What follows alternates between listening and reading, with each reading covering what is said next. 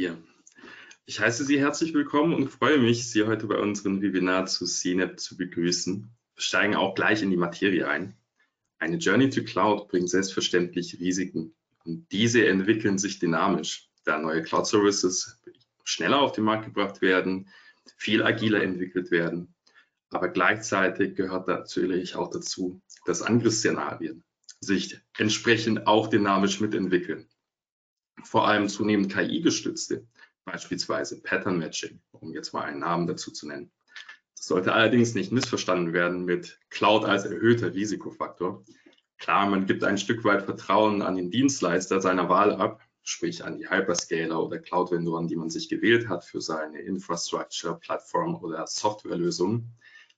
Ah, und man muss auch dafür sorgen, mit der Zeit zu gehen, also sich auf die neuen Bedrohungslagen vorzubereiten. Das ist dann vielschichtig. Das betrifft sowohl den Umgang mit Daten, also auch Lokalisation der Datenzentren der entsprechenden Cloud-Anbieter, aber genauso Gefahren wie Fremdzugriffe auf seine äh, Daten oder auch ähm, fehlgesteuerte Applikationen, Misskonfiguration, äh, Supply Chain und dann auch Shadow IT. Und genau daher sprechen wir heute über das Wie. Wie mitigiert oder im Best Case verhindert man diese Risiken? Wie schaffe ich Kontrolle über meine Cloud-Infrastruktur? Und wie hilft mir ein punktueller Einsatz moderner Technologien, also auch agil entwickelnde Möglichkeiten, gegen diese Risiken vorzugehen? Dafür machen wir erstmal einen Schritt zurück und betrachten uns die hier vorliegende Architekturskizze. Das ist eine Architekturskizze einer resilienten ähm, Cloud-Infrastruktur. Hier ist die Cloud, insbesondere die Multicloud, als Herzstück des Ökosystems zu verstehen also einschließlich der verschiedenen Service-Ebenen wie SaaS, PaaS, IaaS, wie vorhin erwähnt. Eine sichere Cloud Computing Architektur umfasst drei Kernfunktionen. Vertraulichkeit, Integrität und Verfügbarkeit. Nochmal kurz, also Vertraulichkeit sorgt dafür, dass Daten geheim und unlesbar bleiben gegenüber Personen und Maschinen, die diese Informationen nicht bekommen sollten.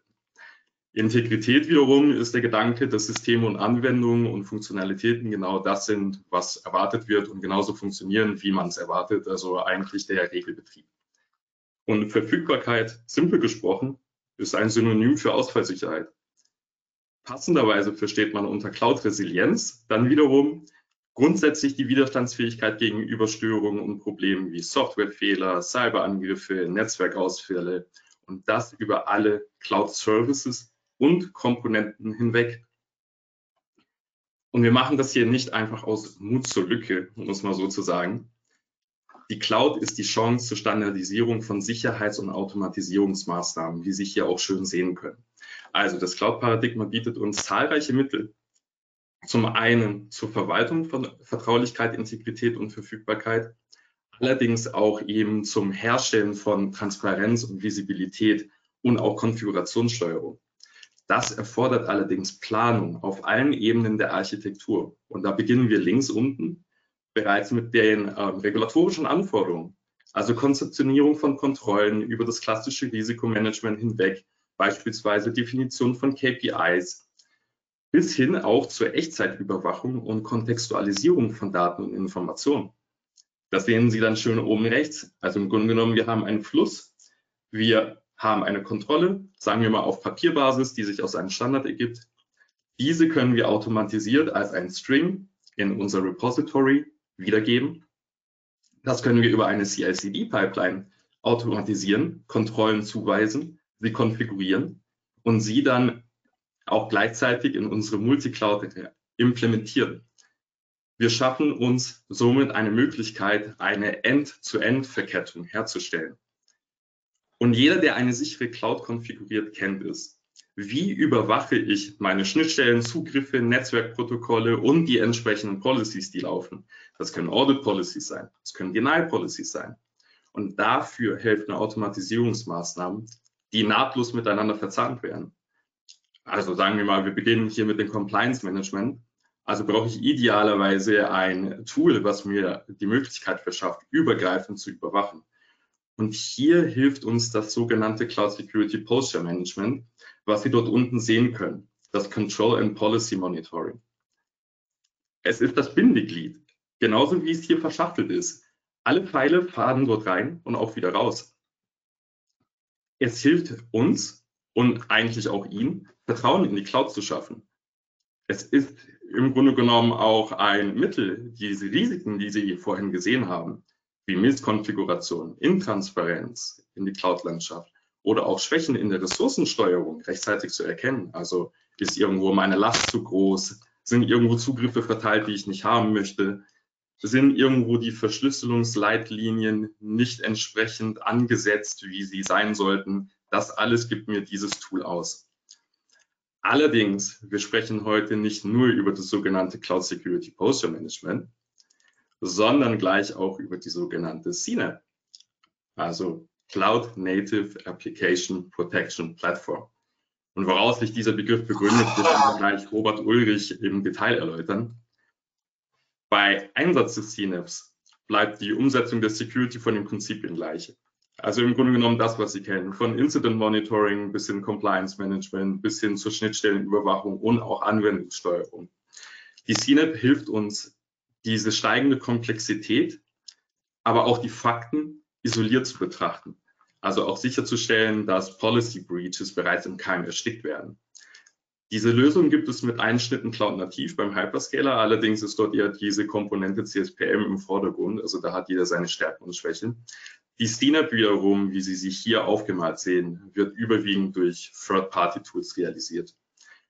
Und es gibt ja öfters Diskussionen, ähm, ist Third-Party, egal bei welchem Tool, ob es jetzt auf die Cloud fokussiert ist oder auch Hybrid oder On-Prem, denn in dem Fall vertrauenswürdig, da man ja wieder ein Stück weit Informationen in die eigene Umgebung teilt. Und hier möchte ich betonen, nach heutigem Stand ist eine Multicloud-Steuerung und auch die Auswertung der Daten am effektivsten über eine Drittparteienlösung. Man begibt sich zwar in eine Art, ähm, ich sage jetzt mal in Anführungsstrichen, erneute Abhängigkeit vom Vendor, aber wie bei jeder toolbasierten Lösung ähm, überwiegen die Vorteile im Kampf gegen die Security-Herausforderungen, die ja jetzt auch mittlerweile ein Ausmaß annehmen, wo man dankbar sein sollte über jede effiziente Hilfe, die man haben kann. Und wie jetzt genau dieses Schweizer Taschenmesser, was Sie hier sehen, zum Einsatz kommt, das erklären Ihnen zunächst Robert Ulrich und dann auch unser Gastredner Max Siegert hier im Detail. Ja, Markus, vielen, vielen Dank für die Einführung. Schönen guten Morgen, meine Damen und Herren. Ähm, vielen Dank für Ihre Teilnahme am heutigen Webcast. Ähm, ich werde Ihnen jetzt innerhalb der nächsten Minuten einmal das CNAP beziehungsweise die sogenannte Cloud Native Application Protection Plattform, wie von Markus bereits erwähnt, einmal vorstellen. Ähm, wir haben gerade in dem Recap von Markus ziemlich viel über die sichere Cloud-Architektur und über ähm, die Bereitstellung von resilienten Cloud-Plattformen gehört. Ähm, und wie wir auch gesehen haben, ist in dem Zusammenhang die Königsdisziplin in der Cloud dementsprechend alles as a Code zu betreiben. Und dafür gibt es Tools, wie zum Beispiel ein CNAP, ähm, die halt sicherstellen, dass Fehlkonfiguration und Compliance-Verstöße unmittelbar nach der, nach der Entdeckung adressiert und beseitigt werden können. Ähm, aber fangen wir erstmal am Anfang an. Der Begriff CNAP ist im Endeffekt nichts anderes als ein durch Gartner geprägter Begriff und ist am Ende nichts anderes als eine Sicherheits- und Compliance-Lösung, die Unternehmen dazu befähigen soll, ähm, für ihre Cloud-Umgebung und die bereitgestellten und in der Entwicklung befindlichen Anwendungen einen holistischen End-to-End-Sicherheitsansatz zu bieten. Ähm, einige mögen oder einige von Ihnen mögen sich nun fragen, warum braucht denn mein Unternehmen überhaupt ein CNAP? Wir haben doch alle notwendigen Teams, Prozesse und Technologien bereits bei uns im Unternehmen etabliert. Nun, die Antwort ist relativ simpel, wenn auch vielleicht etwas provokant für den einen oder anderen. Ähm, Viele Unternehmen bauen heutzutage moderne Multicloud- oder hybride Multicloud-Umgebungen auf, beziehungsweise nutzen sie halt auch schon bereits. Ähm, jedoch zwingt die Agilität der Cloud die Unternehmen auch gleichzeitig dazu, über Themen wie zum Beispiel SecOps, DevSecOps, Automatisierung oder aber halt auch CSPM und CWPP äh, nachzudenken, beziehungsweise sich einfach eine Vorgehensweise zu überlegen, wie die Sicherheit der Cloud-Umgebung effizienter gestaltet werden kann sie zu operationalisieren im Allgemeinen. Und wie jeder von Ihnen sicherlich auch weiß, ist das nicht ganz so einfach, weil einfach innerhalb der Organisation oder innerhalb des Unternehmens die ja leider in der Vergangenheit etablierte Silo-Denkweise aufgelöst werden muss um die Sicherheit der Anwendung und der Infrastruktur halt auch über den gesamten Lifecycle im Auge zu behalten. Ähm, typische Bestandteile eines CNAPs sind im Endeffekt äh, auf, auf der einen Seite cloud-spezifisch, also alles das, was sich mit der Konfiguration in der Cloud ähm, beschäftigt, wie zum Beispiel das CSPM oder das DSPM, was eben äh, Datenschutzverletzungen verhindern soll, oder aber halt auch ähm, die vergebenen Be ähm, Berechtigungen oder die Entitlements innerhalb der Cloud. Dann gibt es Module beziehungsweise Bereiche, die eher auf die Anwendung und auf die Applikation und halt auch auf die Entwicklung derer äh, abzielt, wie zum Beispiel die Cloud Workload Protection Platform oder aber halt auch das Vulnerability Management. Ähm, weiterhin gibt es Funktionen oder Module in Bezug auf die Compliance, äh, wie zum Beispiel dass die gesamte Infrastruktur oder halt auch die ähm, Entwicklungsprozesse gegen Frameworks wie eine ISO oder eine CSA oder eine CIS äh, gelegt werden und permanent und kontinuierlich gemonitort werden. Oder aber halt auch Module in Bezug auf die klassischen IT-Sicherheitsprozesse wie Logging and Monitoring oder halt auch Detection and Response oder aber halt auch die Threat Intelligence. Wie man in der Präsentation ebenfalls sieht, gibt es noch ja, weitere Bestandteile eines End-to-End äh, CNAPs. Ähm, und was man, glaube ich, aus dieser Slide auch ganz gut sieht, ist, dass der einzelne Betrieb dieser Module zu einem Flickenteppich aus Einzellösungen führen würde, wenn man diese separat oder äh, dediziert einführen würde. Und das kann im Endeffekt dazu führen, dass man disparate Sicherheitskontrollen in seiner eigenen Multicloud-Umgebung ähm, halt etabliert bzw. hat. Und ja, und ganz unterm oder unterm Strich erschwert das einfach die effektive Erkennung, die Priorisierung und die Behebung entstehender Risiken. Wer Gartner ebenfalls reviewt oder regelmäßig reviewt, wird ebenfalls feststellen, dass auch der eine oder andere Tier One Hyperscaler aktuell CNET bzw. CSPM-Lösungen im Angebot hat. Stichwort Microsoft Defender for Cloud. Ähm, und man fragt sich nun vielleicht, warum sollte mein Unternehmen nun eher einen Third-Party-Hersteller wie zum Beispiel eine CrowdStrike oder eine Palo Alto Networks oder aber halt auch eine WIS äh, nutzen, anstatt sich für die native Lösung zu entscheiden. Wir haben hierfür unterschiedliche Gründe auch bei unseren Mandanten in der Vergangenheit einmal identifiziert. Das sind zum einen die Unabhängigkeit und die Flexibilität, also dass Third-Party-Lösungen ähm, oft mehr Unabhängigkeit und die Flexibilität äh, von Cloud-Anbietern bieten. Man hat einen umfassenderen, umfassenderen Schutz, zum Beispiel ja, das, das also ist, sind Third-Party-Lösungen meistens darauf ausgelegt, mehrere Cloud-Plattformen und Dienste zu unterstützen. Also man macht sich nicht von einem Hersteller abhängig. Und äh, ein, weiteres, ein weiteres Kriterium kann zum Beispiel sein, dass neue Sicherheitstechnologien beziehungsweise Funktionen einfach schneller implementiert ähm, werden können und Ihr Unternehmen dementsprechend auch ähm, schneller davon profitieren kann. Also in jüngster Vergangenheit ist da das ähm, AI Security Posture Management ähm, auf, der, auf der Bildfläche erschienen. Man hat bessere Integrationsmöglichkeiten, weil Third-Party-Lösungen sehr oft oder eigentlich fast immer darauf ausgelegt sind, nahtlos mit den verschiedenen Plattforms und äh, Tools zu interagieren und sich in die bereits bestehende Toollandschaft äh, integrieren zu lassen. Das ermöglicht Ihnen dann dementsprechend eine bessere Anpassung an die vorhandene Infrastruktur und die bei Ihnen etablierten Workflows. Und zu guter Letzt äh, gibt es oder hat natürlich auch jeder Third-Party-Hersteller ähm, ähm, unabhängige ähm, Sicherheitsbewertungen und oder beziehungsweise wurden ähm, Sicherheitsprüfungen unterzogen und das führt eben im Endeffekt dazu, dass die, äh, dass die etablierte Lösung resilienter ähm, betrieben werden kann. Apropos unabhängiger CNAP-Provider, ähm, wie die Theorie in der Praxis dann aussieht, zeigen wir Ihnen gleich zusammen mit dem Maximilian Siegert von der WIS, über dessen Teilnahme an diesem Webcast ich mich sehr persönlich freue.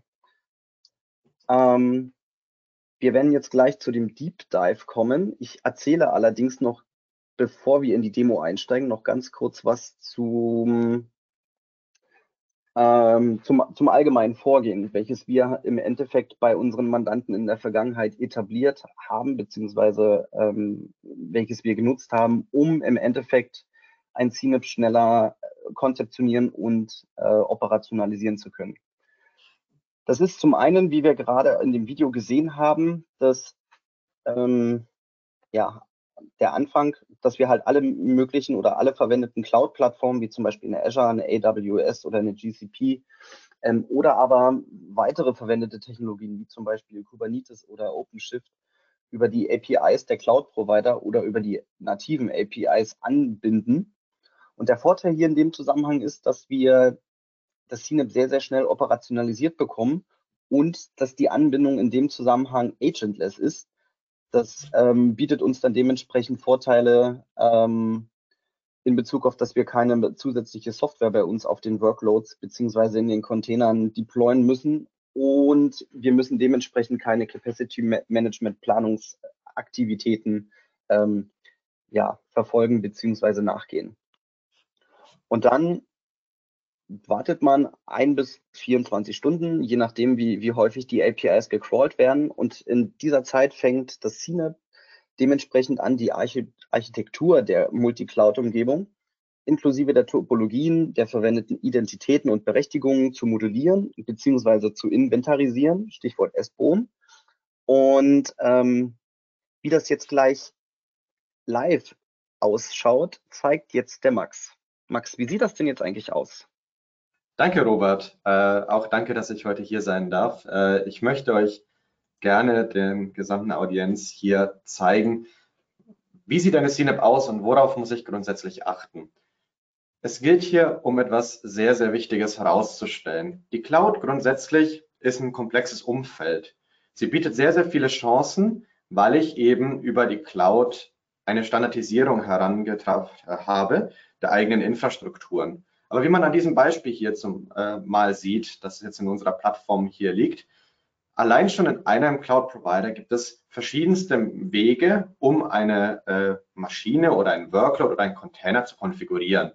Und häufig, und das ist auch der Punkt, verändert sich das Ownership-Modell, auch in einem Lift-and-Shift-Ansatz, wo ich früher eine Infrastruktur hatte, Perimeter, habe ich heute zwar dasselbe in der Cloud, aber häufig habe ich mehr Menschen, die Administrationszugriffe haben und ihre eigenen Workloads ownen. Das mache ich aus Geschwindigkeit und das ist auch wichtig. Häufig lernen die Leute aber auch in der Plattform und dadurch entstehen komplexe Szenarien, die man holistisch betrachten muss.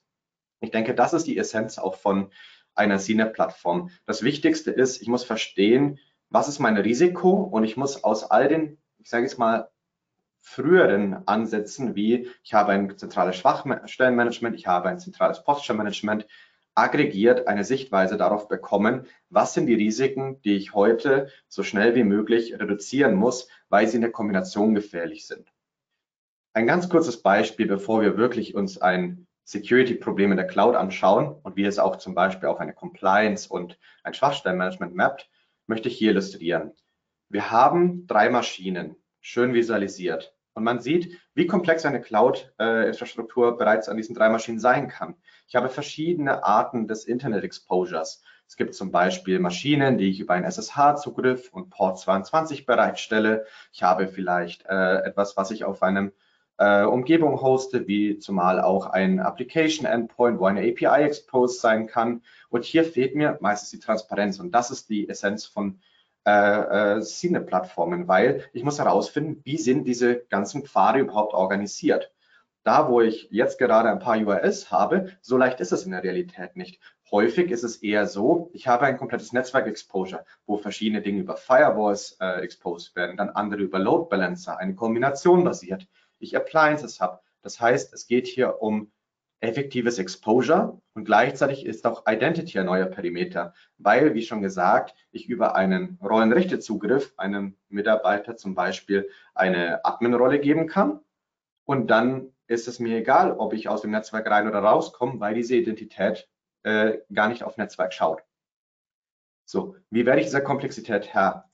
Nun ja, ich habe die verschiedenen Bereiche, ich habe Compliance und Compliance reduziert das Risiko, aber ich muss verstehen, was ist mein Risiko? Und Risiko assoziiert sich in Kombinationen. Das heißt, wenn wir über Issues reden, dann geht es oft um die einfache, verständliche Sprache zwischen der Security und dem Developer. Es ist nicht die atomare CVE, die meistens schmerzt, es ist die Kombination. Hier in diesem Beispiel habe ich eine Maschine, das äh, nennt auch dieser Text, die ist aus dem Internet erreichbar und stellt sensible Daten bereit und sie ist verwundbar. Das ist ein Problem, das ist ein Risiko, weil wenn sie kompromittiert wird, hat der Angreifer Zugriff zu den Daten. Das muss auf einen Compliance gemappt sein, das kann auch auf ein MITRE und ein Risikoframework gemappt sein. Gleichzeitig muss ich aber wirklich immer verstehen, was bedeutet das aus einer Risikosicht für mich und auch für den individuellen Developer. Häufig haben wir diese Gespräche auch mit Kunden. Wie fange ich meine Development Teams in der Cloud ein? Nun ja, indem ich sie enable, indem ich ihnen äh, die Möglichkeit gebe, diese Risiken zu sehen und zu verstehen, dass das wirklich ein Problem ist. Bevor ich 100 Schwachstellen zeige, zeige ich, warum habe ich hier eine Schwachstelle? Warum hat die einen Known Exploit? Warum ist es wichtig? Warum ist diese Maschine Internet erreichbar? Und warum liegen die hier zum Beispiel Daten auf dieser Maschine? Das sind wirklich Fragen, die muss man einmal auch mit den Teams besprechen häufig, weil es manchmal auch vielleicht äh, gar nicht gewollt war, weil man etwas im Test gebaut hat, weil man die Daten zwischengespeichert hat auf einem Bastion-Host. Das sind Practices, die passieren häufig unter dem Radar und die gilt es dann zu lösen. Gleiches auch in den Rechten darf eine Rolle überhaupt Zugriff haben. Nun ja, so sind Issues gebaut. Wenn ich kurz reingrätschen darf, genau solchen, so ein Thema hatten wir letztens erst bei einem Mandanten, ähm, und man war dann im Endeffekt ganz überrascht, dass da halt äh, ja Testdaten beziehungsweise halt auch kritische Daten halt irgendwo exponiert wurden. Genau. Wir sehen das auch immer mehr. Also das Thema Daten und Datensecurity Posture Management, das wird immer prominenter. Ähm, aber ich finde auch hier wiederum, die Grundessenz bleibt immer dieselbe. Ich sollte mich auf diese Risiken äh, fokussieren. Einfach aus dem folgenden Grund.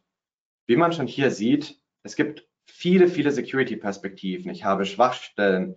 Das klassische Posture Management. Posture Management ist großartig, weil der Ansatz dahinter besteht, ja, ich will meine Umgebung oder meine Cloud-Umgebung härten.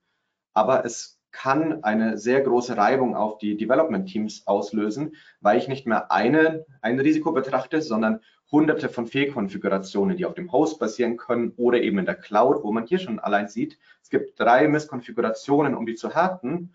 Und ja, ich weiß, es hat eine Public IP-Adresse, aber vielleicht ist die auch gewollt. Das heißt, Posture Management kann mir helfen, Risiko zu reduzieren, aber gleichzeitig muss ich auch wissen, was ist denn eigentlich ein gewollter Zustand und wie reduziere ich das Risiko, wenn etwas zum Beispiel nicht gepatcht ist, weil das sagt Posture Management nicht aus, sondern Schwachstellenmanagement. Dementsprechend die Essenz ist Transparenz. Und dann gibt uns die Cloud eine sehr, sehr schöne Chance rund um dieses ganze Thema. Und zwar, ich habe ja vorhin kurz erwähnt, das Ownership-Modell ändert sich. Das bedeutet, mit der Cloud habe ich die Möglichkeit, meinen Teams diese Verantwortung zu übertragen. Ich kann meine Feedback-Loops, die ich früher aufgebaut habe, indem ich zum Beispiel zu meinen Teams gegangen bin, habt ihr gerade gepatcht? Sie antworten, ja, ich habe gepatcht, dann prüfe ich es nach, aufbrechen und sagen, Heutzutage sehe ich eine gesamte Umgebung meines Risikos aus einer Security-Brille, aber wo es darauf ankommt, ist, wenn ich einem Team angehöre, wie zum Beispiel unserem Payment Apps Team, dann sieht dieses Team ihr eigenes Risiko, verantwortet es und die Security-Funktion muss nicht mehr Ihnen erklären, wo sind Ihre Probleme, sondern die Verantwortung liegt dann zu dem Team. Das Team hat ihre Probleme herunterzubrennen das heißt, äh, hier wird das Risiko reduziert und gleichzeitig kann die Security aber aus zentraler Sicht sagen, wie lange haben Sie das zum Beispiel nicht gemacht? Gibt es vielleicht ein Ablaufdatum oder ein internes SLA, wo ich sage, das wurde die letzten ein bis zwei Tage gar nicht gefixt und bei einer kritischen Risiko will ich, dass es vielleicht nur in einem in 24 Stunden gelöst wird. Das heißt, ich treibe hier eine Demokratisierung der Security voran. Wir haben Kunden auf globaler Ebene als Beispiel, die haben in WIS über 1000 aktive Nutzer jeden Monat, die sich auf diese Plattform einloggen, weil diese Organisationen verstanden haben, dass CNEP die Chance bereitet, die Security-Verantwortung in die DevOps-Teams zu geben. Wir haben vorhin über den Shift Left auch gehört. Das bedeutet auch, dass hier Infrastruktur geprüft werden kann und alles auch holistisch aus einer Compliance-Sicht. Das heißt, Risiko wird auch immer essentiellerer Bestandteil, auch von anderen äh, größeren Compliance-Rahmenwerken wie zum Beispiel der DORA und sollte auch so betrachtet werden und dann in den verschiedenen Facetten ausgelegt sein. Hierzu übergebe ich auch nochmal an Robert und die Präsentation, um das Ganze aus dieser Sicht vielleicht nochmal zu beleuchten. Max, vielen, vielen Dank für den Deep Dive durch WIS. Ähm, was wir, glaube ich, jetzt nach der Tool-Demo einmal mitnehmen können, ist, dass die, Komplex äh, die, die Compliance-Anforderungen oder generell die Compliance, äh, ja, die Komplexität der Herausforderungen, die ein Unternehmen ähm, oder mit denen ein Unternehmen sich konfrontiert sieht, dementsprechend erhöhen. Ähm, jetzt machen wir gleich weiter. Ich suche einmal kurz meinen Bildschirm. Genau. Ähm, machen wir einmal weiter und wir stellen uns abschließend die Frage, wie kann mir denn CNAP oder ein CNAP nun dabei helfen, eine DORA-konforme und resiliente Cloud zu erreichen? Weil im Endeffekt Cloud-Services stellen ja Unternehmen im Allgemeinen vor Herausforderungen in Bezug auf die Agilität und die Komplexität. Wie zum Beispiel einfach, dass jede Infrastruktur oder generell jedes Deployment in der Cloud via Software-Defined Networking und anderen Methoden und Verfahren bereitgestellt wird und äh, die Infrastruktur einfach nicht greifbar in einem ihrer Rechenzentren steht, wo dann ja, jemand aus der operativen ähm, aus der operativen IT halt hingehen kann und die Maschine anfassen kann. Ähm, und ja, was verlangt denn eigentlich nun die, die DORA oder der, der Digital Operational Resilience Act in Bezug auf ähm, eine auf eine Cloud-Umgebung? Das sind Einmal hier für Sie ganz kurz zusammengefasst, ähm, die, also mehrere Punkte, wie zum Beispiel, dass die Dienste, hin, die, die, die Dienste oder die bereitgestellten Dienste hinsichtlich ihrer Kritikalität einmal klassifiziert werden müssen und regelmäßig überprüft werden müssen. Das können ähm, Änderungen am Informa Informationsregister für IKT-Drittparteien Risiken sein, das können vertragliche Anpassungen sein, die Sie mit Ihren Dienstleistern abschließen müssen. Es müssen bereits etablierte operative IT-Security-Prozesse eventuell angepasst werden. Oder das, was ja eines der Hauptschwerpunkte auch der, der DORA ist, Stichwort Kapitel äh, Artikel 24 bis 27, dass Unternehmen sich ein maßgeschneidertes Testprogramm für die Prüfung der digitalen operationellen Resilienz einmal ähm, entwickeln und etablieren müssen. Und genau in diesen Punkten kann sie ein, ein CNAP unterstützen, indem es zum Beispiel automatisiert ähm, ein, ein, ein SBOM, also eine Software Bill of Material, ähm, bereitstellt, also praktisch für Transparenz sorgt, welche Technologien und ähm, ja, welche Betriebssysteme äh, und welche Third-Party-Libraries habe ich irgendwo bei mir im Unternehmen etabliert. Ich kann mit einem CNAP ähm, ein Real-Time-Monitoring der, der Workloads ähm, durchführen. Ich habe dementsprechend auch ein Multi-Cloud-Enablement, also heißt, ich kann, wenn ich drei äh, Tier 1 Cloud Hyperscaler verwende und zusätzlich auch noch Daten on-prem bei mir im Rechenzentrum liegen habe, bekomme ich über die gesamte Strecke einmal eine, eine komplette Visibilität. Und das ist halt einfach, ja, einfach einfach und dementsprechend auch mega transparent. Und ich habe dementsprechend dann auch noch gleichzeitig die, die Möglichkeit, über die Daten und über die Prozesse, äh, die bei mir im Unternehmen und in der Cloud etabliert sind und laufen, einmal einen kompletten Überblick zu erhalten. Ähm, dem, jetzt würde ich gerne an Markus übergeben. Markus möchte auch noch was zur Dora und, äh, und, und äh, zur Dora erzählen, beziehungsweise einen Blick in die Zukunft ähm, Ihnen bieten. Danke dir, Robert. Wir versuchen jetzt auch den Abrunder nochmal möglichst agil zu machen. Ähm, Max, du kannst ja auch gerne noch was aus der Vendorensicht ergänzen, aber ich starte jetzt einfach mal. Im, im Grunde genommen, ähm, die Verwaltung von Cloud Services ähm, ist ohnehin schon eine Herausforderung und insbesondere die effektive Organisation von Ressourcen. Da gibt es Hilfsmittel wie ähm, beispielsweise auch ein effektives Cloud Operating Model. Ich weiß, wir laufen hier gerade sehr toolbasiert ähm, daher. Allerdings, ähm, das CNAP hat ja eine Stärke. Durch diesen ähm, angedeuteten Blumenstrauß bringen wir ja hier die Kernkompetenzen des Security zusammen. Also wir vereinheitlichen, wir schaffen uns ein holistisches Bild, wir standardisieren Maßnahmen. Und die DORA, die verlangt, dass Security-Systeme in Zukunft sowieso unabhängig bewertet werden müssen. Also auch Fokus auf Portabilität der Daten oder auch zunehmende Prozesskontrollen, also Prozesskontrollen auf technischer Ebene. Und ähm, insbesondere das, was der Robert angesprochen hat, ähm, die Echtzeitautomatisierung und Inventarisierung der Assets steht da im Vordergrund, aber auch gleichzeitig die Ursachenfindung, um es zu betonen. Also hier kann uns CNAP helfen, strukturell Visibilität zu schaffen. Ähm, jetzt mal gerichtet an das IKT vom Drittparteienrisikomanagement. Also in welchen Bereichen habe ich Schwachstellen, Lücken, aber auch bei der Providersteuerung, ehrlich gesagt. Also die ähm, Drittanbietersteuerung, die wird ähm, verschärft. Ähm, sagen wir mal, ähm, zunehmend gibt es eine höhere Verantwortung und die Frage besteht hier, ähm, wenn zum Beispiel was aufgedeckt wird, eine Schwachstelle im Rechtemanagement, selbst bei einem Provider, welche Maßnahmen können dort ergriffen werden, dagegen vorzugehen? Und da hilft auch dieses ähm, Echtzeitmonitoring zu selektieren und zu priorisieren und auch zu kontextualisieren. Ähm, das möchte ich auch hier nochmal vorne anstellen. Ähm, das ist ein super Hilfsmittel, ähm, schnell und effizient zu einer Lösung zu kommen. Ähm, Max, ich weiß nicht, wie du es siehst ähm, aus Perspektive Client Pain Points, ob du da entsprechend ergänzen kannst bei dieser Ausführung. Sehr gerne. Also was ich besonders bei unseren Kunden sehe und äh, mit Organisationen, mit denen wir in letzter Zeit äh, auch über äh, Security-Rahmenwerke, insbesondere auch die DORA gesprochen haben, ist der äh, größte Schmerzpunkt häufig wirklich die Transparenz. Das heißt, ob das jetzt aus äh, Vendoren-Provider-Sicht auch kommt. Also es ist ja so, die Cloud-Provider ist ja schon eine Drittpart äh, oder die Cloud-Provider sind schon eine Drittpartei, aber natürlich auch die ganzen Technologien, die ich nutze, die Applikationen, äh, die Ressourcen. Das Thema AI, wie man hier sieht, tritt sich auch immer weiter in den Vordergrund, weil auch die Cloud-Provider immer wieder äh, äh neue Services bereitstellen. Und hier geht es gerade auch darum, nicht denselben Fehler zu machen, wie man es am Anfang der Cloud gemacht hat und auf einmal zu sagen, nein zu AI, sondern nein, es geht einher, diese Evolution der Technologien, die erweitert sich und Security muss sich auch in diesen Rahmenwerken daran orientieren, wie schaffe ich quasi meinen äh, Innovatoren, die Produkte auch mit AI für meine Organisationen bauen, äh, aus einer Security-Sicht zu enablen, anstelle diese zu verlangsamen. Das heißt also immer wieder das Thema Transparenz, das Thema Verständlichkeit steht im Vordergrund und damit dann auch grundsätzlich das Thema, was ist eine richtige Härtung beziehungsweise wie ist eine richtige Konfiguration zu verstehen, unabhängig, ob es jetzt um die Ressource selbst geht, die äh, Schwachstellen, die darauf äh, sind oder auch die Konfigurationen.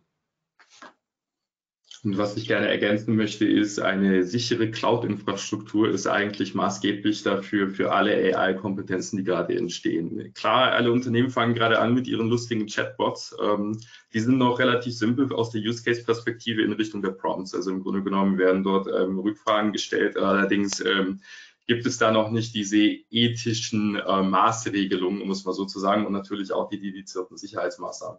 Und das Interessante für uns persönlich aus Sicht KPMG ist, im Grunde genommen AI Posture Management jetzt in den Grundzügen ist tatsächlich einfach eine Erweiterung oder beziehungsweise eine Entwicklung von dem, was wir aus der Cloud heraus kennen. Die Maßnahmen sind dieselben, also im Grunde genommen Konfigurationsbasislinien erkennen, ein Ist-Soll-Zustand definieren, die Misskonfiguration checken und dann entsprechend Angriffspfade mitigieren, ein Dashboard aufbauen, sehen, welche ähm, Prozesse funktionieren, welche Algorithmen ähm, laufen ab, wie sie es ähm, auch tun sollen tatsächlich. Oder wo zum Beispiel sehe ich, dass ein Code etwas lernt, was er nicht lernen soll. Das ist auch ein sehr interessantes Thema, vielleicht mal für den Zukunftsausblick. Um jetzt nochmal den Bogen dann zu Dora zu schließen. Die Dora, die ist noch in der Entwicklung. Die ähm, RTS, die werden nach und nach veröffentlicht, optimiert. Es gibt da bereits auch schon Themen in Richtung von, ähm, ja, wie ähm, verschlüssel ich richtig? Also da äh, reden wir schon von den sogenannten Homomorphic Keys. Also im Grunde genommen ist die Dora da schon sehr ähm, proaktiv auf der Suche nach ähm, Sophisticated Solutions als ähm, Schlagwort und natürlich auch an ähm, technisch mit der Zeit gehenden Maßnahmen. In diesem Sinne beende ich jetzt erstmal die, ähm, also den Hauptteil. Ich glaube, uns prasseln sowieso auch zahlreiche Fragen ein, zumindest hoffe ich das. Ähm, dann übergebe ich hier an unsere, ähm, ja, an unsere Audienz oder beziehungsweise an unsere Moderatoren. Danke sehr. Ja, vielen Dank, Markus. Und vielen Dank auch für äh, den Einstieg in das Themengebiet operative Cloud Security, also an euch alle, Robert, Max und Markus. Ähm, ja, wie du es auch gerade angesprochen hast, äh, Markus, ähm, es würde jetzt die ähm, QA-Session starten und da sind auch bereits einige Interessen, wir haben auch interessante Fragen erreicht Und insbesondere, ähm, da wir jetzt auch nicht mehr so viel Zeit haben, versuche ich, ähm, da auf die einzelnen Fragen einzugehen. Ähm, die erste Frage richtet sich ähm, an CNAP. Ähm, Robert, könntest du uns vielleicht noch mal genau erklären, ob es sich hier ähm, um einen Standardansatz handelt?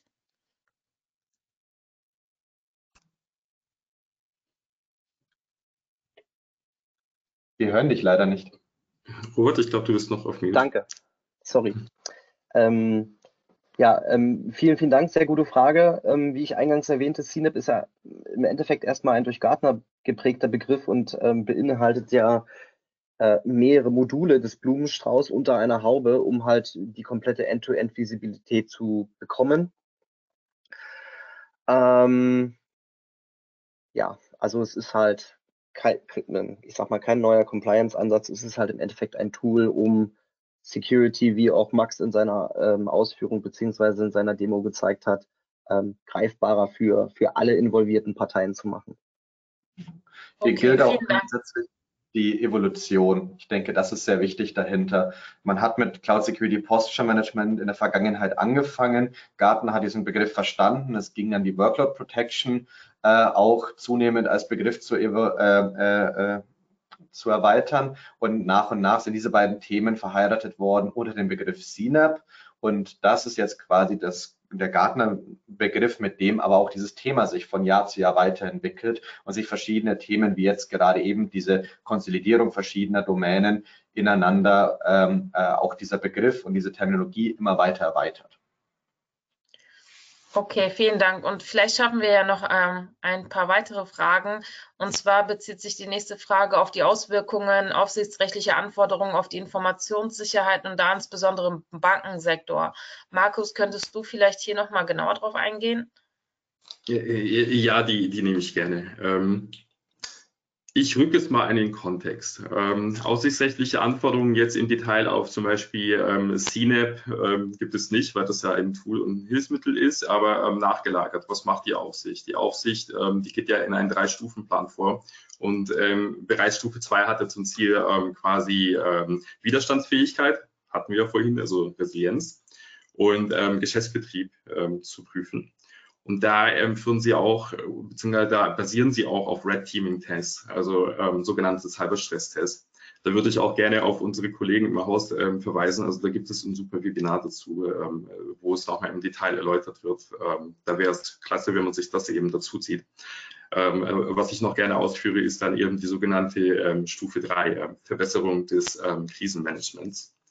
Ähm, also im Grunde genommen, muss ja jederzeit auf einen Cyberangriff oder einen Betriebsvorfall vorbereitet sein. Und da haben wir gerade ein super Tool gesehen, was uns zumindest im Kontext Cloud hilft und auch im erweiterten Sinne ähm, mit dem Punkt Hybrid. Ähm, Allerdings möchte ich dort nochmal fachlich darauf hinweisen, ähm, Schwerpunkt nochmal Cloud ähm, für hybride Landschaften und dann insbesondere Emergency Management, Notfalltesting und so weiter und so fort ähm, müssen zum einen ähm, Übungen erstmal stattgefunden haben, äh, sagen wir mal Tabletop Exercises. Gleichzeitig ähm, gibt es dann auch natürlich die ähm, Monitoring Solutions, ich nenne jetzt mal namhafte Vendoren wie im Splunk, ServiceNow, die ähm, da dedizierte Dashboard zu haben, die allerdings mit einer CNAP dann ähm, verknüpft werden können. Also entsprechend wie die API funktioniert zur Cloud, ähm, vollkommen agentless, geht es dann auch entsprechend in die richtigen Module ähm, von den, ähm, sagen wir mal, Überwachungstools ähm, rein. Und entsprechend ähm, würde ich jetzt einfach mal sagen, das ist äh, so der Konsens. Ähm, die Aufsicht verlangt, proaktiv gehärtet zu sein, wir zeigen euch gerade, mit welchen Maßnahmen man dort eben hinarbeiten kann. Super, vielen lieben Dank. Ähm, genau, also aufgrund der Zeit muss ich jetzt leider die abschließenden Worte sagen, aber ähm, Sie, Sie, die Teilnehmer, Sie können uns natürlich gerne auch noch weitere Fragen richten und ähm, auch da werden wir versuchen, auf diese Fragen nochmal einzugehen. Ich möchte und äh, beziehungsweise wir möchten uns jetzt hier herzlich nochmal an bei unseren Referenten Robert, Markus und Max für die wertvollen Einblicke und ihr Fachwissen bedanken. Wir hoffen, dass wir hier äh, mit diesem Web, dass Sie hier mit diesem Webcast ähm, profitieren konnten, Sie Teilnehmer, und ähm, wertvolle Erkenntnisse für Ihre Arbeit gewinnen konnten. Ähm, Im Anschluss von diesem Webcast haben Sie da auch nochmal die Möglichkeit, die heutige Veranstaltung zu bewerten und Sie können uns gerne ähm, eine entsprechende Notiz hinterlassen und auch wenn Sie noch weitere Fragen haben, ähm, bilateral mit den Referenten zu diesem Thema nochmal sprechen. Ähm, genau, auch, wir möchten uns auch hier bei Ihnen, bei den Teilnehmenden ähm, für die Teilnahme und Ihr Interesse an diesem Webcast bedanken. Wir hoffen, dass wir Ihnen hiermit äh, wertvolle Einblicke in diesen Themenbereich operative Cloud Security äh, verschaffen konnten.